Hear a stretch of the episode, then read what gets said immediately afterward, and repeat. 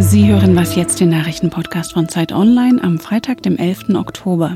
Wir fragen heute, wie erfolgreich die junge Union am Ast von Parteichefin Kramp-Karrenbauer sägt und blicken voraus auf die Parlamentswahl in Polen. Zunächst die Nachrichten. Donald Trump, Wladimir Putin oder doch eher Greta Thunberg. Heute verkündet die Jury in Oslo, wer in diesem Jahr den Friedensnobelpreis bekommt. In Wettbüros werden der schwedischen Klimaaktivistin die meisten Chancen eingeräumt. Weitere Favoriten sind Äthiopiens Ministerpräsident Abiy Ahmed, der Frieden mit dem lange verfeindeten Nachbarn Eritrea geschlossen hat, und der indigene Häuptling Raoni Metuktaye. Er kämpft für den Erhalt des Amazonas-Regenwaldes. Soll die Mietpreisbremse künftig auch rückwirkend greifen? Darf im Auto künftig nicht mehr geraucht werden, wenn Kinder oder Schwangere mit an Bord sind? Und soll Terrorpropaganda im Internet strafbar werden? Über all diese Themen stimmt heute der Bundesrat ab. Ist er mehrheitlich dafür, muss sich der Bundestag mit den Gesetzentwürfen befassen. Außerdem berät die Länderkammer über die geplante Teilabschaffung des Soli-Zuschlags und eine Erhöhung der Hartz-IV-Sätze um 8 Euro. Redaktionsschluss für diesen Podcast ist 5 Uhr. Dieser Podcast wird unterstützt von SAP. Tag für Tag erleben Verbraucher die unterschiedlichsten Gefühle. Wie wäre es, wenn Unternehmen auf das reagieren, was Kunden fühlen und etwas verändern oder sogar Neues schaffen könnten? Erlebnisse bieten, die wirklich begeistern. Denn das Business der Zukunft hat Gefühle. Mit Experience Management von SAP. Willkommen zur neuen Was jetzt Folge. Ich bin Rita Lauter. Einstecktuch, Gelfrisur, Jurastudium. So stellen sich wohl nicht wenige die Mitglieder der Jungen Union vor, der Nachwuchsorganisation der CDU. Doch wer denkt, die jungen Konservativen seien nur fürs Plakatekleben im Wahlkampf zuständig, unterschätzt sie. Mit ihren mehr als 100.000 Mitgliedern hat sie einen ziemlich großen Einfluss auf ihre Mutterpartei und auch auf die umstrittene Parteivorsitzende Annegret Kramp-Karrenbauer. Heute beginnt in deren Heimat Saarbrücken der Deutschlandtag der Jungen Union, beobachtet von Zeit Online-Redakteur Ferdinand Otto. Wie genau setzen die jungen Unionisten ihre Parteivorsitzende unter Druck? Also das machen sie eigentlich immer wieder. Die begleiten die Politik der Parteispitze kritisch in Interviews, in Beiträgen, in Talkshows. Das ist ein Stück weit normal. Das ist auch nicht jetzt rein JU-Sache. Das machen andere Jugendorganisationen ja genauso wie die Jusos oder auch die jungen Liberalen. Im konkreten Fall geht es aber ein bisschen weiter. Die Junge Union will jetzt auf ihrem Deutschlandtag darüber abstimmen, ob man den Kanzlerkandidaten der Union demnächst per Urwahl bestimmt. Und das ist schon ein deutliches Misstrauensvotum an Annegret Kramp-Karrenbauer. Weil bisher immer automatisch der Vorsitzende auch die Kanzlerkandidatur hatte? Zumindest hatte der den ersten Zugriff. Also es gab natürlich Fälle, wo Kohl mal Strauß hat die Bundestagswahl bestreiten lassen, Merkel damals in Wolfratshausen hat also Stoiber die Kanzlerkandidatur überlassen. Aber in der Regel hat auf jeden Fall der Parteichef ist so unumstritten, dass er den ersten Zugriff oder zumindest das Entscheidungsrecht, ein Vorschlagsrecht dafür hat, ja. Du sagst also, es ist ein kaum verhülltes Misstrauensvotum Auf gegenüber Fall, ja. AKK. Wer ist denn der Favorit der Jungen Union für die Kanzlerkandidatur? Rein altersmäßig wäre Ihnen ja Gesundheitsminister Jens Spahn der nächste, oder? Ja, das ist schwer zu sagen, auch wer da jetzt antreten würde in so einem Fall. Das kommt ein bisschen drauf an. Spahn hat viele Fans in der Jungen Union, das ist so.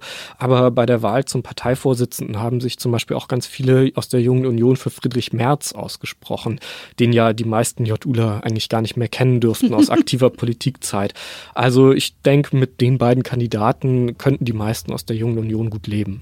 Und wie aussichtsreich ist das? Also könnte wirklich die Junge Union den Kanzler Kandidaten oder dann eben am Ende auch den Kanzler machen? Nee, das glaube ich nicht. Also da steht das Partei-Establishment, die Mehrheit der CDU und wahrscheinlich auch ihres Mittelbaus einfach dagegen. Die CDU ist keine aufrührerische Partei. Zu so einer Urwahl wird es wahrscheinlich nicht kommen. Und selbst wenn es zur Urwahl käme, ob dann sich ein Gegenkandidat gegen Kramp-Karrenbauer finden ließe, das ist sehr, sehr offen. Und ob dieser Gegenkandidat sich dann auch noch durchsetzen würde. Also ich glaube nicht, dass es so weit kommt. Du hast jetzt gerade Merz genannt und Spahn, die sind ja konservativer als AKK, die versucht hat, alle Flügel abzudecken. Wie kommt es eigentlich, dass ausgerechnet die jungen Leute von der Jungen Union schon so konservativ sind oder zumindest konservativer als ihre Mutterpartei? Naja, ich denke mal, wer in die Politik geht, die CDU ist eine klassische Partei der Mitte, eine Partei des Kompromisses, des Ausgleichs und das ist natürlich für junge Leute, die sich profilieren wollen, nicht besonders attraktiv. Und die Junge Union ist ja auch ein Vehikel, um es mal nach oben zu schaffen im Partei-Establishment, ein Rekrutierungsbüro, wenn man so will. Und von dem her gehört das dann natürlich dazu, dass man Kanten zeigt, dass man laut ist. Und ich glaube, daran liegt das so ein bisschen.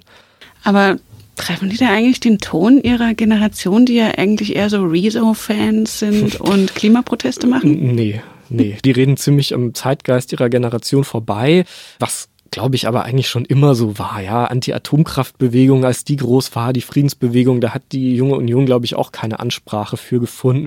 Es gibt so ein bisschen zwei Denkschulen an der Parteispitze. Die einen sagen, Mensch, das wäre doch jetzt eigentlich mal eure Aufgabe, bei Fridays for Future eine Position auch für die CDU zu finden, irgendwie einen Fuß in die Tür zu bekommen. Und die anderen, die halt sagen, naja gut, das ist halt die junge Union, die war da noch nie irgendwie Avantgarde.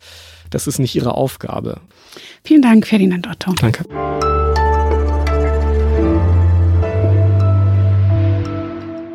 Und sonst so?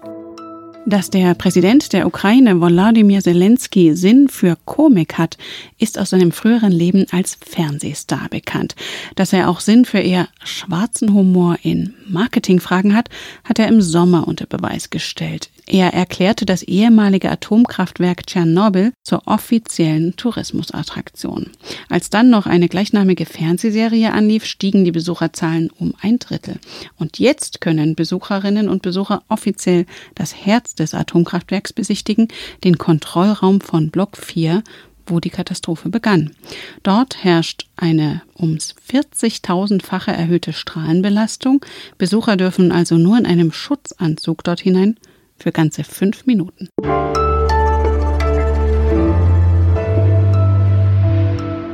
Streit über die Flüchtlingspolitik, Rechtsstaatsverfahren wegen der Justizreform, nationalistische und antiliberale Töne. In zahlreichen EU-Ländern hat die nationalkonservative PiS-Regierung von Polen nicht den besten Ruf. Dabei hat das Land wirtschaftlich enorm von der Mitgliedschaft in der EU profitiert. Am Sonntag wählen die Bürgerinnen und Bürger ein neues Parlament und ausgerechnet die EU-skeptische Peace-Partei liegt in Umfragen weit vorn. Ulrich Krückel verfolgt die Wahl für Zeit Online und ist jetzt am Telefon. Wie kann das sein? Warum ist die Peace, gegen die so viele tausend Menschen auf die Straße gegangen waren, so populär? Ja, es geht dem Land wirtschaftlich einfach sehr, sehr gut. Im letzten Jahr lag das Wachstum bei rund fünf Prozent. Es herrscht Vollbeschäftigung und im nächsten Jahr will die Regierung zum ersten Mal seit 1989 überhaupt eine schwarze Null schreiben. Und von all dem profitieren natürlich auch die Menschen in ihrem Alltag. Die Polen haben aktuell ein Viertel mehr Geld im Durchschnitt im Portemonnaie als bei Regierungsantritt der Peace. Und da ist dann natürlich verständlich, dass es im Land keine wirkliche Wechselstimmung gibt.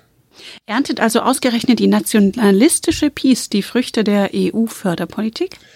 Nein, das würde ich so nicht sagen, denn dieser Daueraufschwung, der hält ja schon spätestens seit der EU-Osterweiterung, eigentlich auch schon seit der Jahrtausendwende an. Und in dieser Zeit hat zum Beispiel acht Jahre lang auch die liberale Bürgerplattform regiert, die eben auch von dieser Förderpolitik sehr stark profitiert hat. Was die Peace jetzt anders gemacht hat in den vergangenen vier Jahren, ist, dass sie einfach die soziale Seite der Marktwirtschaft gestärkt hat. Die Peace hat also erstmals in Polen überhaupt ein Kindergeld eingeführt. Sie hat die Rente mit 67 wieder zurückgenommen. Sie hat den Mindestlohn erhöht.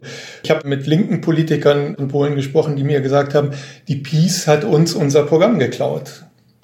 Und die Abwertung von Demokratie, Toleranz, Pluralismus, die Aushöhlung der Rechtsstaatlichkeit. Die EU-Kommission hat ja Polen gerade gestern wieder vor dem EuGH verklagt. Deswegen, das spielt alles keine Rolle im Wahlkampf?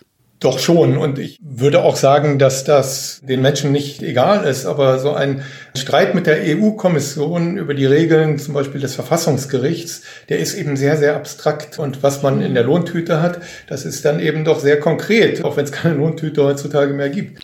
Und sollte die Peace tatsächlich wieder gewinnen, was hieße das für das Verhältnis zur EU und zu Deutschland in Zukunft?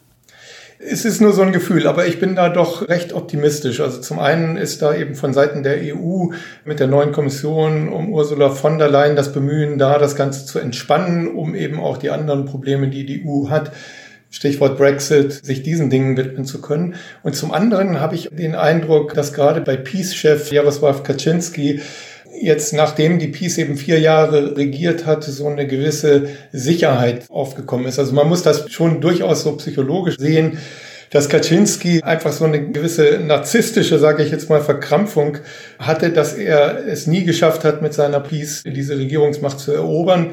Und das ist ihm nun gelungen. Nun haben sie vier Jahre durchregiert und werden womöglich eine Wahl wieder gewinnen. Und sowas, ja, entkrampft in gewisser Weise diese psychologischen Machtgelüste.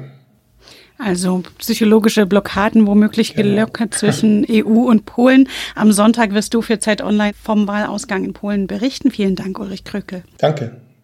Das war Was Jetzt, der Nachrichtenpodcast von Zeit Online. Wir freuen uns über Ihre Post an wasjetzt.zeit.de. Für Sie im Studio war Rita Lauter. Ich wünsche Ihnen ein schönes Wochenende.